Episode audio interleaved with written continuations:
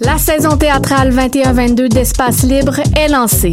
Huit propositions artistiques, un spectacle déambulatoire dans les rues du Centre-Sud, sept spectacles en salle et plusieurs spectacles offerts en web diffusion. Théâtre en extérieur, comédie, drame historique, documentaire, drag king, cinéma d'art, performance, cirque et cabaret font écho aux titres qui résument la programmation. Rendre visible, rendre audible. Procurez-vous vos billets dès maintenant sur espacelibre.qc.ca. Ok, allô, euh, et c'est pas ça le début que je voulais du tout, là on recommence. Bonjour tout le monde. je m'appelle Étienne Copé, je suis content de... J'espère que vous êtes content, c'est ça que je voulais dire. J'ai sorti un album il y a pas longtemps qui s'appelle Et on pleurera ensemble. C'est de la musique très introspective, c'est de la musique douce, c'est de la musique folk. Je pense vraiment que ça se marie bien avec l'automne en ce moment et avec la température qu'on a. Si ça vous tente d'aller l'écouter, il y a un film qui a été fait aussi sur l'entièreté de l'album qui est disponible sur les internets Et on pleurera ensemble. Étienne Copé, j'espère que vous allez bien. Je soutiens la réussite des jeunes. J'assure la sécurité alimentaire. Je facilite l'accès à un logement convenable. Je brise l'isolement social. Je bâtis des milieux de vie rassembleurs. J'aide une personne sur sept dans le Grand Montréal. Je donne à la campagne Centraide UCAM. centraide.ucam.ca.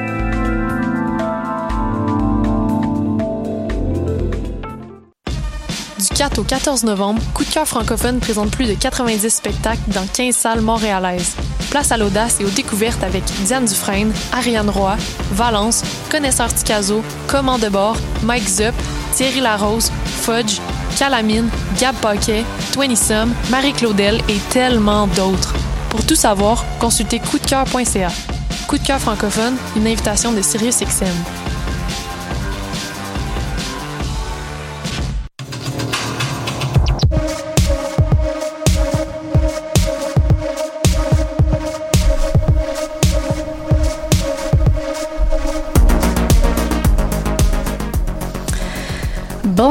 bienvenue en ce 8 novembre à l'émission Dans les airs sur choc.ca. Vous êtes en compagnie de Laurence Tachereau, moi-même, et euh, Estelle, notre directrice musicale, Allô. l'autre côté, qui va moins parler un petit peu cette semaine. Elle a encore euh, un petit voix enrhumée, si je comprends bien. Un petit peu, j'ai encore Un la voix peu. qui euh, joue dans les graves beaucoup. J'adore ça. Ça va être prête pour la voix. Ça va être prêt pour ta voix de karaoké.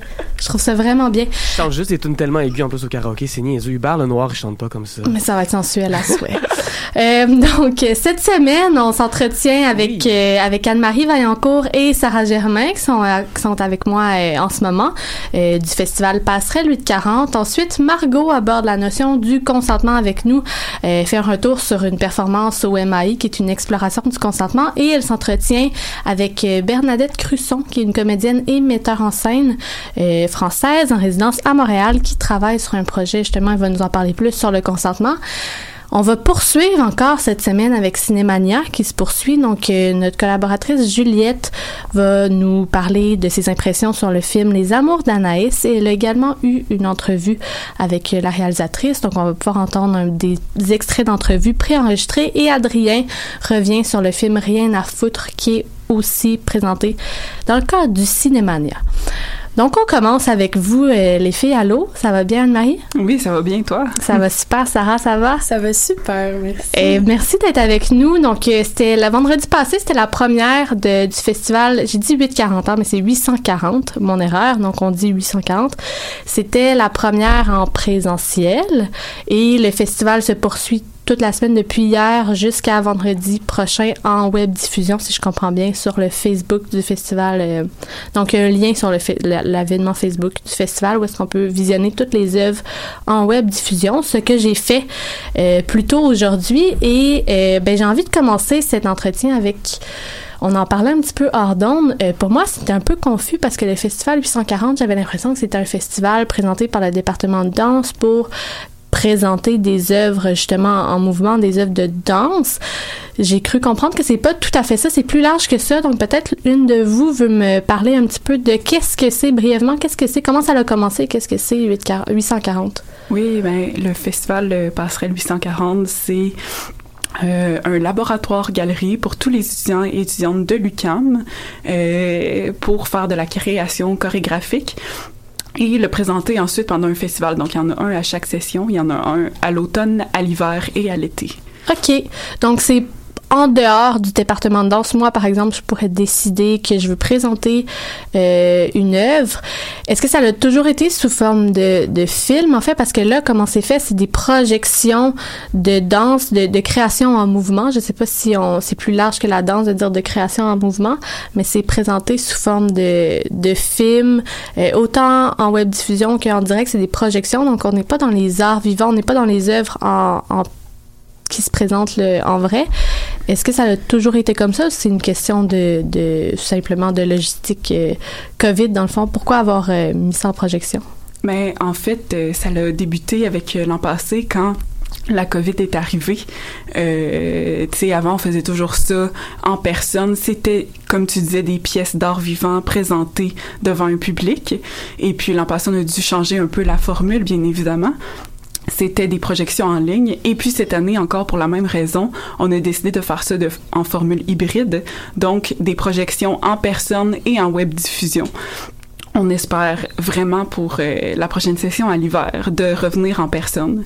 Euh, c'est ça. Mais en même temps, il y avait quelque chose de quand même très intéressant parce que c'est carrément des œuvres euh, cinématographiques qu'on peut voir. Sarah, toi, tu présentais vendredi passé une œuvre qui s'appelle, je m'excuse, je veux juste bien le prononcer, là, qui s'appelle euh, Nymph Nymphéas. Nymphéa. Nymphéa. OK, Exact. parfait, merci. Donc, euh, Nymphéa que tu as présenté, je l'ai visionné, c'est magnifique. C'est une œuvre cinématographique en soi. Tu sais, il y a des, si je me trompe pas, il y a des prises de vue de drones. Exactement. Euh, t'as- donc, tu as eu affaire avec des vidéastes, tu as eu Ouais. affaire, c'est toi qui interprètes euh, tout le long du film, mais c'est ça, ça, dans le fond, ça a carrément dérivé. C'est pas le genre d'œuvre que tu aurais pu présenter sur scène. C'est vraiment un film en soi. Ouais, tout à fait. Ça devient comme une œuvre. Ben, c'est ça, qui est complètement différente, comme tu le nommes, de si ça avait été en présence. Puis c'est ça qui est intéressant. C'est un laboratoire de mouvement, passerelle. Puis là, le contexte actuel nous force à trouver des solutions, nous force à trouver d'autres chemins pour continuer de faire vivre notre pratique. Puis ça passe, entre autres, par la vidéo. Puis, euh, comme j'en parle un peu euh, dans la période de questions suivant la, la web diffusion, ça apporte un mouvement de plus, la caméra.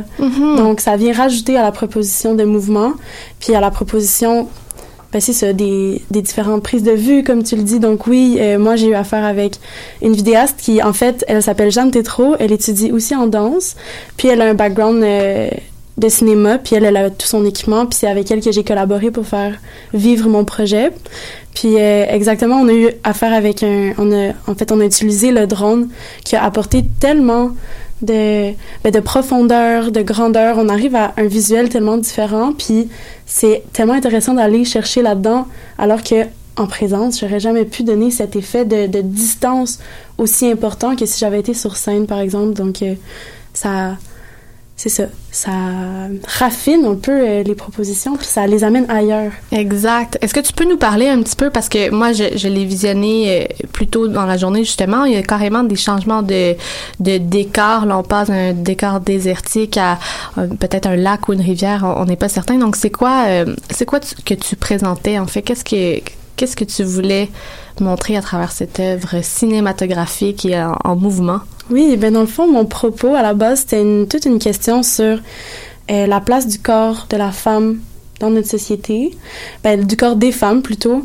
Puis euh, en fait, je voulais témoigner de mon expérience face à cette culture euh, des diètes qui nous entoure, face à la, grossopho- la grossophobie, qui est vraiment enracinée dans comment notre société fonctionne. Puis euh, je voulais témoigner de, de l'expérience sensible que je faisais de cette de, de mon rapport à mon corps. Puis ça commençait en fait c'est ça, j'ai décidé de commencer dans un, endroit euh, sec, aride, euh, vide, un peu indéfini, on comprend pas trop c'est où parce que c'est un peu comme ça que je me sentais à la base, c'est perdu euh, en, en quête de quelque chose mais je sais pas quoi, quelque chose de désagréable, de rugueux comme des bourrasques de vent de sable qui qui te qui te déstabilise. Donc ça, ça a été comme mon premier état que j'ai voulu aller explorer. Puis de là, le passage vers l'eau, donc vers l'acceptation, vers quelque chose de, de doux, mais autant de tellement fort, grandiose et puissant. Donc c'est les deux éléments que j'ai essayé d'aller chercher pour témoigner de mon expérience. Euh, à travers ça. Donc Mhm. voilà. Le passage à l'eau qui est magnifique aussi, là, quand on, on te voit, je veux pas rien divulgacher non plus, mais on sent qu'il y a comme une satisfaction qui vient avec cette, ce changement-là de, de scène, de décor.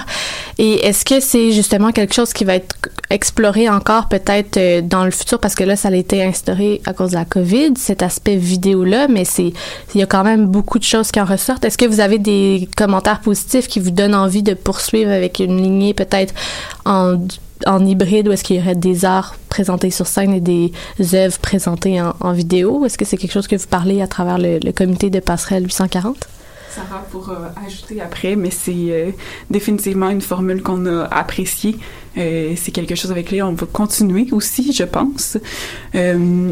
Mais au-delà de tout ça, je pense qu'on va continuer à mêler ces deux formes-là euh, entre euh, un spectacle d'art vivant et euh, le film, la projection. Euh, juste pour donner un exemple, cet été, on a fait une collaboration avec Art Souterrain et Cinéma Public. Euh, tu sais, on va peut-être aller plus vers quelque chose qui euh, va de cette forme-là, toujours en hybridation. Ouais. Pour toi, ça a été une belle expérience, j'imagine, de le Oui. présenter comme ça. Oui, en fait, ben moi, l'idée est née l'année dernière euh, à ce moment-ci, donc euh, à l'automne. Puis comme je savais que le festival Passerelle prenait la forme de vidéo, ben ça a tout de suite nourri mon imaginaire dans ce que j'allais produire au final. Puis euh, je pense que ça aurait pas du tout été la même œuvre. Puis moi, en fait, dans mon dans mon film, si on peut l'appeler comme ça, il y a, la danse prend moins de place. C'est vraiment euh, justement le, la symbiose avec les éléments puis les états de corps qui m'habitent, qui prennent le dessus. Puis ça, en salle, dans un solo comme je l'ai fait, je pense que ça aurait moins, ça aurait été moins complet. Oui, parce que comme tu dis, les prises de vue prennent aussi beaucoup, ils, ils- ils valent pour beaucoup dans le film.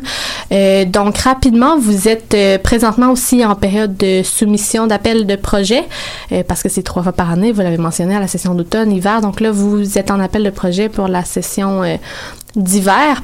Qu'est-ce que vous recherchez? Si moi, là, je me, je me disais, moi qui n'ai pas étudiante en danse, justement, je peux présenter un projet, qu'est-ce que je, qu'est-ce que je dois savoir? Oui, ben premièrement, il faut euh, nous écrire euh, à notre adresse courriel passerelle 840 à commercialgmail.com. Puis ensuite, on pourra se rencontrer pour donner tous euh, les détails importants.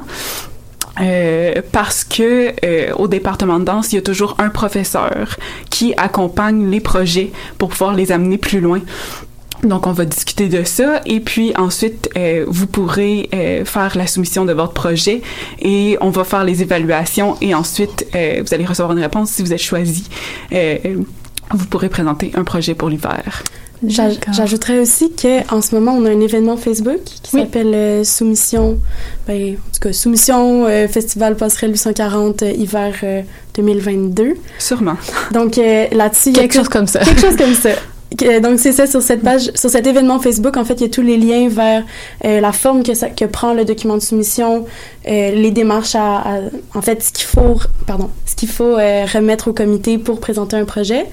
Puis ce qu'on ce qu'on vise aussi passerelle en ce moment parce que euh, on essaye, c'est ça, d'ouvrir, de s'ouvrir aux autres départements. Puis ce qui est intéressant, c'est d'aller chercher la collaboration entre, entre autres, les différents, euh, les différents programmes de la Faculté des Arts, mais aussi euh, des communications, justement, avec la vidéo. Donc, tout avec, ou même les, les théâtres, littérature. Tu sais, on, on encourage aussi beaucoup la recherche au niveau des, de la multidisciplinarité puis de comment toutes ces formes d'art-là peuvent cohab- coexister Ouais. s'enrichir les unes les autres. Donc, euh, tout ce que ça prend, c'est que 50% des participants participantes au projet passerelle soient des étudiants ou étudiantes de l'UQAM. OK. Donc, il peut y avoir aussi des collaborateurs ou collaboratrices externes. Puis ça, c'est tout, euh, tout inclus dans le document de soumission. Donc, euh, c'est ça. Vous pouvez toujours euh, nous suivre sur notre page Instagram, notre page Facebook. Il y a beaucoup d'informations qui passent là-dessus si jamais ça... On invite les intéressés à aller voir tout ça. Et puis vendredi, il reste encore des billets pour euh, les projections de, du, de la deuxième cohorte là, de, de projets pour ce vendredi. Donc, vous pourrez vous procurer des billets. Là, tout est sur l'événement Facebook de, du festival Passerelle 840. Et puis, sinon, si vous avez des questions, peut-être nous rappeler l'adresse courriel rapidement? Oui, passerelle 840 à commercialgmail.com. Facile. Ben, Anne-Marie et Sarah, merci beaucoup de vous être euh, prêt- prêtes au jeu, d'être venus avec nous euh, parler de l'événement. Puis euh, on vous souhaite bonne chance pour la suite. Puis Ben, merci bravo encore pour, euh, pour ton film, c'était magnifique. Merci. Merci. Merci Alors Estelle, on s'en va en musique. Oui, ben là, déjà, euh, 50% de gens qui viennent de l'UQAM, ça veut dire que toi puis moi, on pourrait se faire un projet, dans le fond, Laurence. On pourrait se faire un projet film. Parfait. On va- avait déjà une idée. That's it. on va écouter euh, une personne qui sait très bien danser dans vie, qu'on a déjà rencontré d'ailleurs ici à Choc, qui s'appelle Uri. Euh, un extrait de son tout dernier album. On va écouter Ossature à Dans les airs à Choc.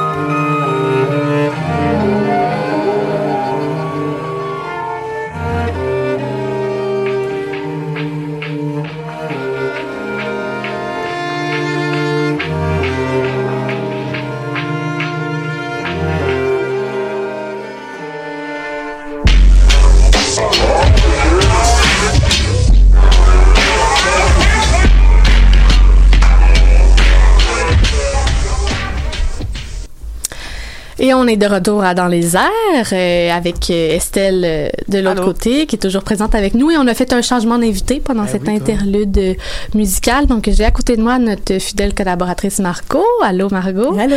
Et euh, tu es allée voir euh, une œuvre qui aborde le consentement Oui. au MAI qui s'appelle euh, WIP Et euh, on en profite d'ailleurs pour avoir une entrevue parce que Bernadette, qui est avec moi, qui est à, à ma droite. Allô?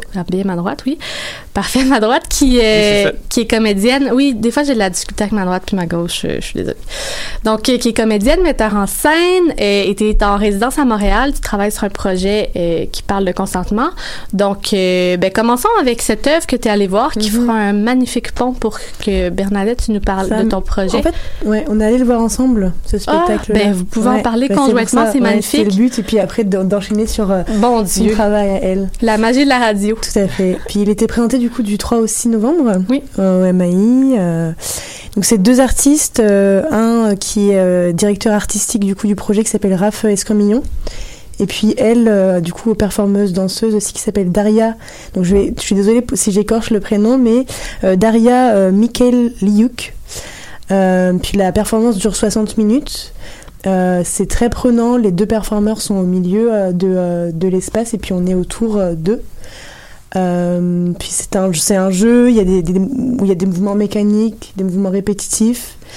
Euh, puis il y a une question d'équilibre et de rupture aussi. Il faut savoir que les deux performeurs ont un capuchon en cuir sur la tête, euh, référence aussi au, mouvement euh, BDSM, euh, qui, qui allie justement cette dualité entre des matériaux qui sont souples et rigides à la fois. Mhm. Euh, puis c'était vraiment, euh, vraiment chouette. On s'est fait d'ailleurs interviewer par la radio de McGill. Ouais, absolument. De McGill. De McGill, pardon. C'est mon accent anglais, C'est pas terrible.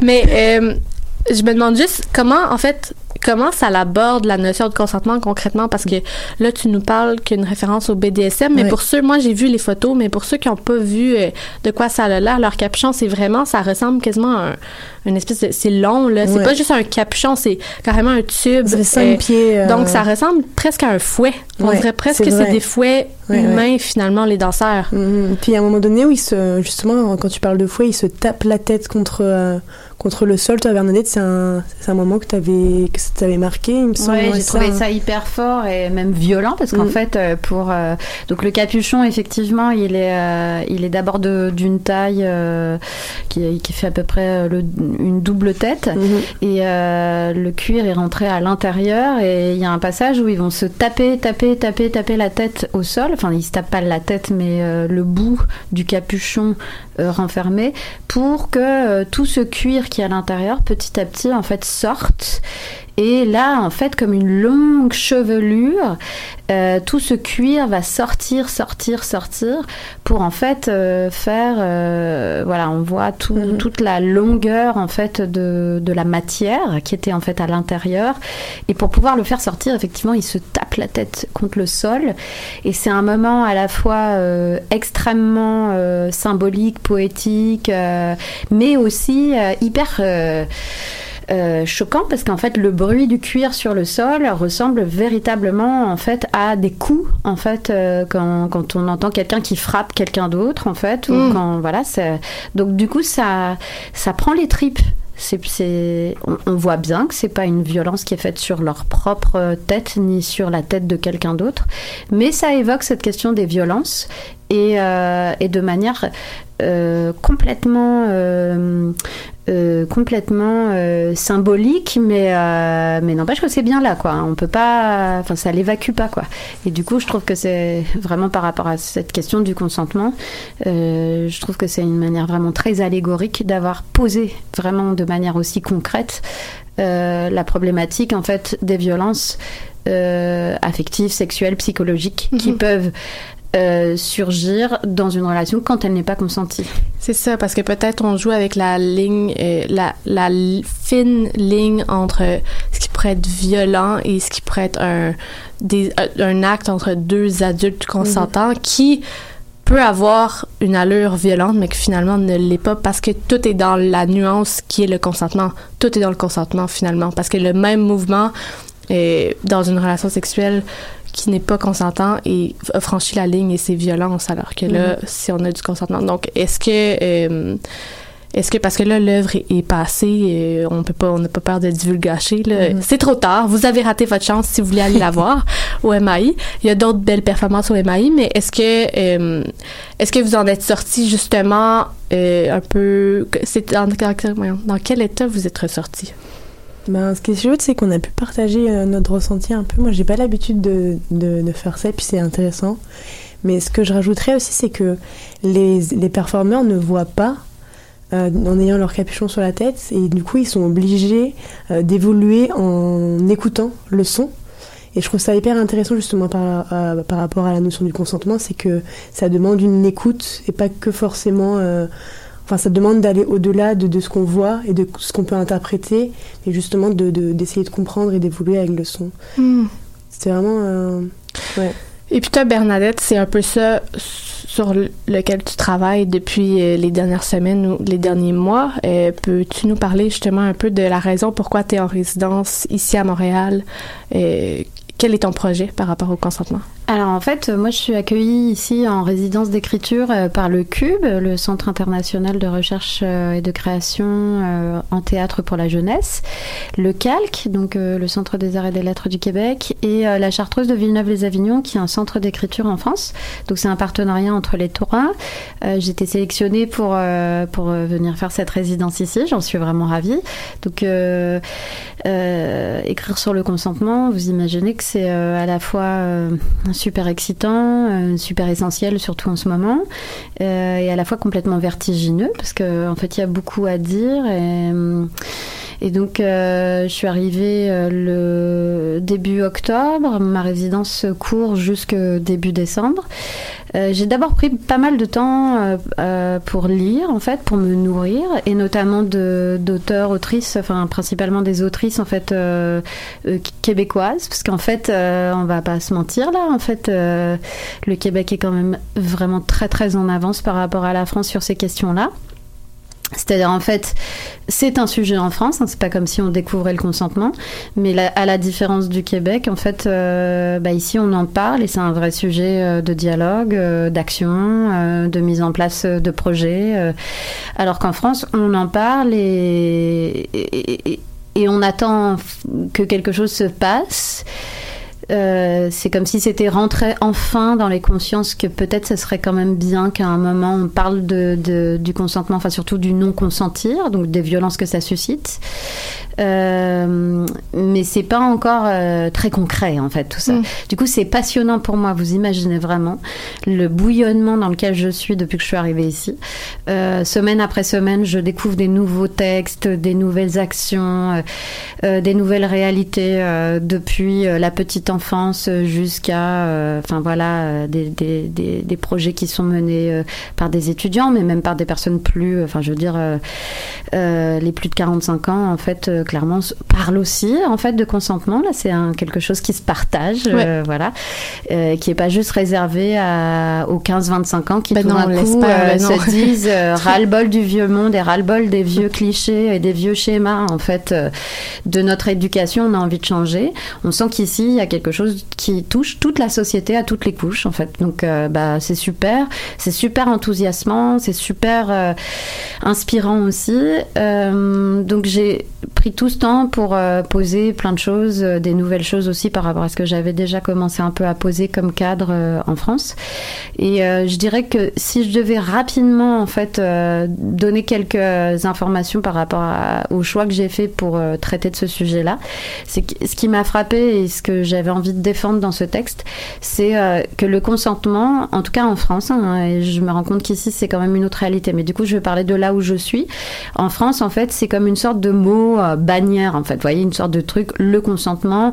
Donc euh, tout le monde dit ah oui, le consentement c'est important, mais après on passe à un autre sujet et passe-moi le sel s'il te plaît.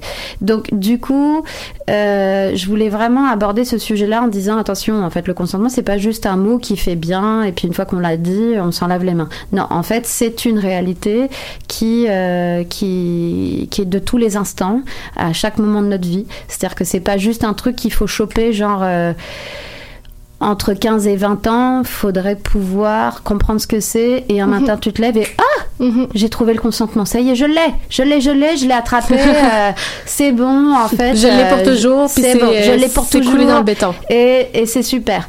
Et, euh, et j'ai envie de dire aussi, euh, c'est pas non plus le truc où on raconte une histoire et à la fin, ils trouvèrent le consentement et ils vécurent heureux.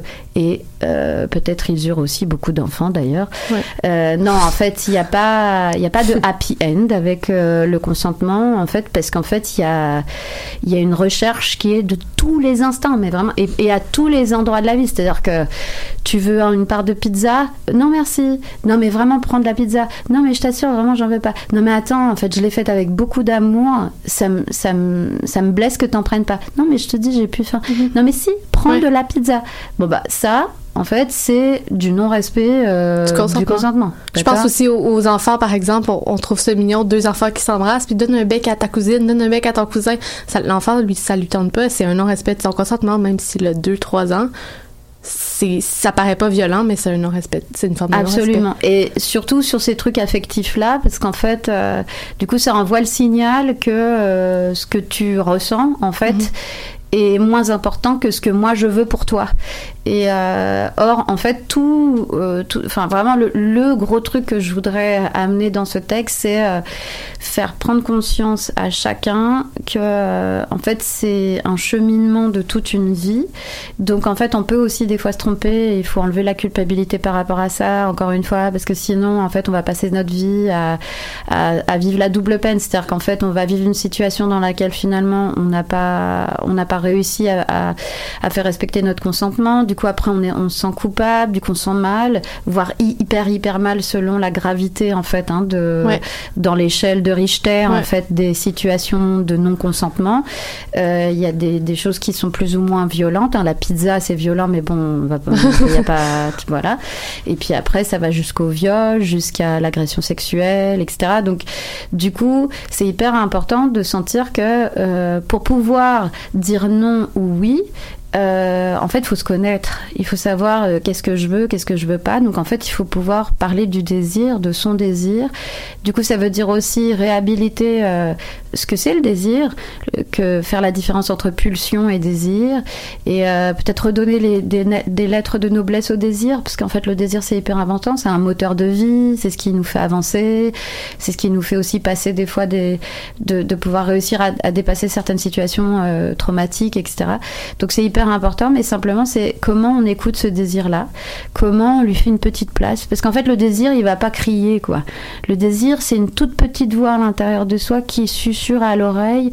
Je suis là et si tu as envie de m'écouter, j'ai peut-être des choses à dire sur euh, ce que t'en peut-être euh, ce que ce qui serait important pour toi, ce qui te ferait du bien, ce qui est important en termes de valeurs, en termes de projets, en termes Mhm. de désir, voilà. Et donc du coup, euh, dans ce texte, j'aimerais bien en fait euh, trouver. euh, euh, euh, souvent, j'aime bien me demander euh, quand les gens vont sortir du spectacle, qu'est-ce que je, je voudrais qu'ils gardent en- avec eux. Euh, en fait, c'est ça. Ou à la fin de la lecture du texte, c'est ça. C'est de se dire. euh, ah ouais, en fait, c'est une aventure de toute une vie, c'est génial. Euh, j'ai envie de m'écouter, euh, mais pas au sens euh, égocentrique, là, euh, genre je vais m'écouter et puis les autres, non. En fait, c'est à la fois s'écouter et aussi écouter l'autre. Ce que tu disais, Margot, par rapport au spectacle qu'on a vu, justement, en fait, c'est vraiment ça. Ils se voient pas. Donc, en fait, ce qui est hyper intéressant, c'est que, en fait, ils, ils peuvent pas baser leur leur, leur, euh, leur compréhension du consentement de l'autre ou de, de leur propre euh, voilà de leur propre euh, euh, envie désir euh, par rapport à, à la vue mais par rapport à, au souffle. Parce qu'en fait du coup avec ses manchons sur la tête là ils respirent très fort. Et du coup c'est hyper beau d'entendre leur souffle euh, comment aussi ils se rapprochent, ils s'éloignent par rapport à ce souffle. Et euh, vous voyez toute la portée aussi un peu poétique et allégorique en fait de la question du souffle, parce que du coup c'est aussi écouter l'autre en dehors de tout ce que euh, les schémas culturels, éducationnels en fait me donnent à voir, mais en fait j'essaye d'oublier tout ça et de me concentrer sur l'instant présent. Et le, le temps passe, mon Dieu, c'est, ça va tellement vite. en terminant, euh, ben, à moins que, Margot, je veux pas, je veux pas te, te couper dans ton élan non plus, euh, mais moi, j'ai une, euh, une question par rapport à si ça résonne euh, avec certaines personnes qui nous écoutent. Est-ce que tu es en processus de collecter des témoignages? Est-ce que c'est quelque chose que tu recherches ou que tu ouvres la porte? Est-ce qu'il y a moyen de te contacter si des gens ont des des, des choses qui veulent, des, ne serait-ce que des réflexions ou des témoignages à partager? Oui, oui, alors absolument. En fait, je suis absolument en recherche de témoignages. Donc, euh, vous pouvez euh, écrire. Peut-être on mettra euh, l'adresse mail euh, dans le lien en fait de l'émission pour pouvoir envoyer les témoignages. Peut-être oui. juste la dire en, je sais pas si vous voulez la dire en, Bien en sûr. Est-ce qu'elle est c'est- compliquée? Non, elle est pas compliquée parce que ça s'appelle journal de consentement gmail.com. Journal de consentement Voilà. à commercial gmail.com. Donc, on la mettra euh, en ligne dans l'émission ou si jamais quelqu'un ne l'a pas entendu aussi, ils peuvent nous écrire à choc. On va transférer le, le courriel. On fait ça, nous. Euh, Bernadette Cresson, merci énormément. Margot, est-ce que... vous. Ça va, non? Ça, je te voyais approcher du micro, mais merci beaucoup de- d'être venu en ondes, de nous parler de votre projet, d'être allé voir la, la pièce, euh, l'œuvre WIP euh, au MAI. C'était euh, vraiment pertinent comme, euh, comme chronique. On est très content de vous avoir avec nous. Écoute-moi, écoute-moi. Si j'ai toujours tort,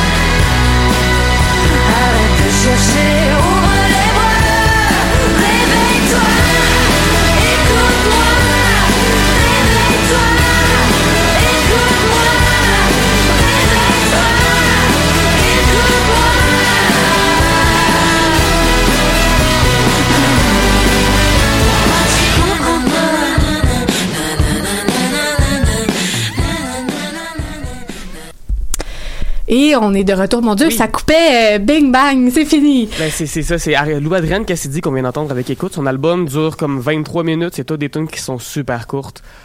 Voilà, puis ça fait en sorte que quand on parle beaucoup, ben on a des petites tunes. Après ça, on peut déjà commencer la discussion sur le prochain sujet. Voilà, oui, le temps passe vite. Donc, euh, on poursuit déjà avec euh, cette dernière séquence qui est sur euh, Cinémania, encore une fois cette semaine, parce que ça se poursuit, Cinémania, jusqu'au euh, 21 novembre en ligne, si je me trompe pas.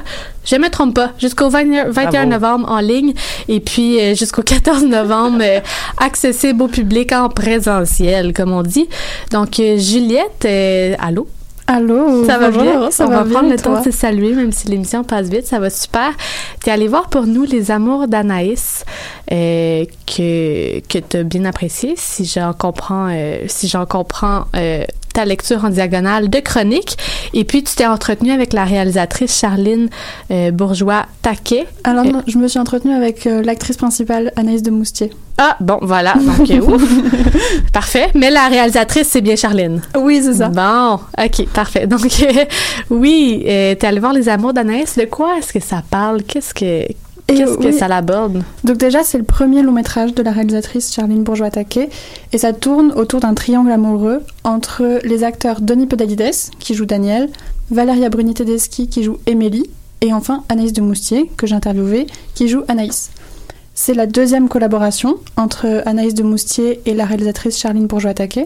Elles avaient déjà collaboré toutes les deux pour le court-métrage Pauline a servi en 2018 et elles ont décidé ensuite de pousser plus loin le personnage et de continuer à développer la réflexion autour de l'aliénation amoureuse.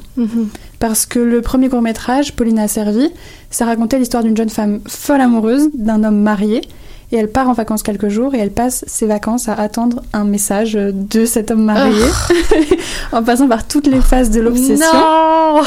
C'est ça, de quoi gâcher les vacances. Et donc, euh, dans le long métrage, Les Amours d'Anaïs, on suit, comme le titre l'indique finalement très bien, les amours d'une jeune femme nommée Anaïs.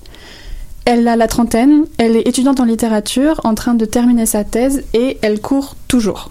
Elle court dans Paris parce qu'elle est en retard à tous ses rendez-vous, elle court après l'argent qui lui manque et elle court après le temps qui passe trop vite. Et elle court aussi à la quête du grand amour. Elle commence le film en instance de rupture avec Raoul, qu'elle n'est plus vraiment sûre d'aimer, puis elle rencontre Daniel, qui est tout de suite bouleversé par elle. Mais Anaïs, elle, la personne par qui elle est réellement attirée, c'est Émilie, la femme de Daniel. Émilie, c'est une écrivaine déjà installée et reconnue dans son domaine, et donc Anaïs de Moustier, dans son interview, m'a parlé de ces différentes histoires d'amour. On l'écoute. Son histoire avec euh, les hommes qu'elle a euh, avant, euh, son histoire avec euh, son copain, là je sais plus comment il s'appelle dans le film, puis euh, l'histoire avec le personnage de Daniel, le personnage de Denis Potalides. C'est des histoires vraiment secondaires pour elle, comme si elle, elle se disait que bon, euh, il fallait un peu jouer au couple ou jouer à l'amour dans la vie, donc elle se, met à ces places-là, mais elle, elle s'est pas trouvée elle-même à travers ces histoires-là. Quand elle rencontre le personnage de Valérie Bruni, il y, a quelque chose d'essentiel qui se passe chez elle et de, très important. Donc je la, vois plus comme l'histoire d'un amour. Donc ouais, comme l'explique euh, Anaïs de Moustier, la rencontre avec Émilie oblige véritablement Anaïs à ralentir, parce que cette fois elle est vraiment touchée profondément, elle est fascinée. En même temps, le personnage d'Émilie est tout ce que Anaïs n'est pas. Elle est une écrivaine reconnue quand Anaïs peine à terminer sa thèse. Elle est mariée depuis 12 ans quand Anaïs se laisse déborder par ses émotions. Hmm. Et elle est cinquantenaire quand Anaïs traverse l'âge charnière de la trentaine. On l'écoute euh, encore. Cette espèce de, oui, de quête d'absolu qui moi me parle beaucoup et que je comprends vraiment, quoi, parce que je trouve que c'est un âge là, la trentaine, où on a encore euh, des désirs euh, et des attentes, des grandes attentes avec la vie, et où en même temps on n'est plus euh, une adolescente, quoi. Donc euh, voilà, on sent bien que le temps passe, qu'il faut, qu'il est urgent de d'aller à, à l'essentiel. Hmm, la trentaine. Ouais, La trentaine, pas un âge facile en effet. Et donc, euh, dans le film, comme je l'ai dit, Anaïs, elle court toujours. Et observer la manière dont elle se déplace, ça suffit à comprendre toute l'agitation qui l'habite. Elle parle vite et elle parle de manière saccadée. Et donc, c'est un rôle où la manière dont son corps se déplace est vraiment porteur de sens. Mais c'est aussi un rôle avec beaucoup de dialogue. Les mots sont précis, les mots sont pertinents, parce que ça se passe dans le milieu littéraire. Et aussi parce que la réalisatrice aime les mots vraiment. Et donc, j'ai demandé à Anaïs Demoustier comment on incorporait ces deux éléments qui sont aussi forts et puis qui peuvent paraître opposés dans un même rôle. je me suis rendu compte qu'en fait euh, la parole c'était de l'action. Je me suis rendu compte que finalement euh, ce- cette manière de parler beaucoup de parler vite et d'avoir une forme de précision dans les mots ça, dictait mon corps en fait. Ça dictait euh, aussi ma manière de marcher d'agir. Enfin je sais pas comment dire j'étais comme investie de l'élan de ce personnage. Donc, Les Amours d'Anaïs, c'est définitivement un film qui parle d'amour. Anaïs se laisse guider par ses émotions, qui sont la seule raison valable qui peuvent influencer son comportement, vraiment son désir et sa boussole. Quand j'ai vu le film, j'ai pas vraiment réussi à savoir si Anaïs était un personnage que j'aimais ou que je détestais, Hmm. parce qu'elle a à la fois le courage très noble de suivre ses passions, puisqu'elle refuse des relations qui sont pas pleinement satisfaisantes, elle refuse les jobs qu'elle n'aime qu'à moitié, et en même temps, elle est égocentrique, elle aimerait que tout le monde vive au rythme de ses émotions. Par exemple, elle coupe la parole à son patron pour lui parler d'Émilie, ou bien elle s'étale en français devant des touristes asiatiques qui, évidemment, ne comprennent pas un mot de ce qu'elle raconte. C'est autant une jeune femme légère et hédoniste qu'instable et capricieuse. Et j'ai justement demandé à Anaïs de Moustier, qui la joue, comment elle voyait son personnage. Cette fille qui a l'air normale mais qui finalement est peut-être beaucoup plus folle que ce qu'elle en a l'air, qui a l'air euh, frivole mais qui finalement a une forme de profondeur et de gravité. Enfin voilà, j'aime qu'elle soit surprenante et qu'elle soit difficilement lisible en fait justement et qu'on puisse euh, euh, pendant une scène la trouver en effet capricieuse et frivole et puis la, seconde d'après la voir différemment. Pour conclure, c'est un film que j'ai bien aimé. Ça manque peut-être un peu de, de profondeur, mais c'était rafraîchissant, on y croit, et je me suis vraiment laissée entraîner dans cet univers d'abord parisien, puis dans la campagne bretonne, dans la deuxième partie du film. C'est drôle, j'ai ri, et le reste de la salle aussi. C'est léger, c'est joyeux, et ça aborde l'amour dans tout ce que ça a d'euphorisant, mais aussi dans tout ce que l'amour a de sérieux, de triste et de décevant. Et au final, j'ai vraiment passé un bon moment. Ah, ben tant mieux. Puis ça, ça me rejoint beaucoup cette espèce de dualité que tu disais entre la frivolité, puis des fois peut-être on, on, ben, on pourra s'en parler hors d'onde, mais tu sais la, la facilité à, à dire qu'une femme est folle un peu parce qu'elle sort des normes, Euh, elle sort de la sûr. marge. Des fois c'est c'est rough, mais avant de rentrer dans les choses là, vraiment sérieuses, en fait, on n'aura pas le temps. Fait que je passe le micro à Adrien. Tu es allé voir un autre film aussi Bonjour. encore pour nous Oui. à Cinémania. Rien à bien. foutre. Exactement. Pas que j'en ai rien à foutre de ta chronique, c'est le nom Ouais, du non, film. c'est ça, c'est le nom du film. Euh, Rien à foutre, oui, qui est le premier film, moi aussi, donc des deux réalisateurs, Emmanuel Mar et la réalisatrice euh, Julie Lecoustre. Euh, pour vrai, j'aurais pas su dire que c'est leur premier film. là. Euh, D'ailleurs, le film a été présenté à la semaine de la critique à Cannes aussi. Euh, je les ai rejoints moi aussi au téléphone. Donc, Mar me dit que je, je leur ai, je leur ai demandé qu'est-ce que ça vous fait d'avoir été sélectionné à Cannes premièrement. Et il m'a répondu qu'il était très très surpris parce que c'est un film qui est très artisanal. Ils sont seulement cinq personnes, il n'y a pas d'éclairage. C'est quand même assez euh, assez limité comme équipe. Donc ils ont dit c'était vraiment émouvant. C'était vraiment aussi là, comme très très. euh, il il y avait le trac d'aller là en fait, un Ouais. endroit aussi prestigieux. Euh, puis l'accueil aussi du film, ça les a surpris. Emmanuel Marc qui me disait, euh, j'étais très surpris. Les gens se sont appropriés le film à eux. Donc ah moi je vis telle chose, euh, cette personne-là vit telle chose. Euh, parce qu'en fait, euh, le film, c'est un film que j'ai beaucoup apprécié. Bon, d'abord, pour l'actrice phénoménale euh, Adèle euh, Essarkopoulos, mon Dieu, quel.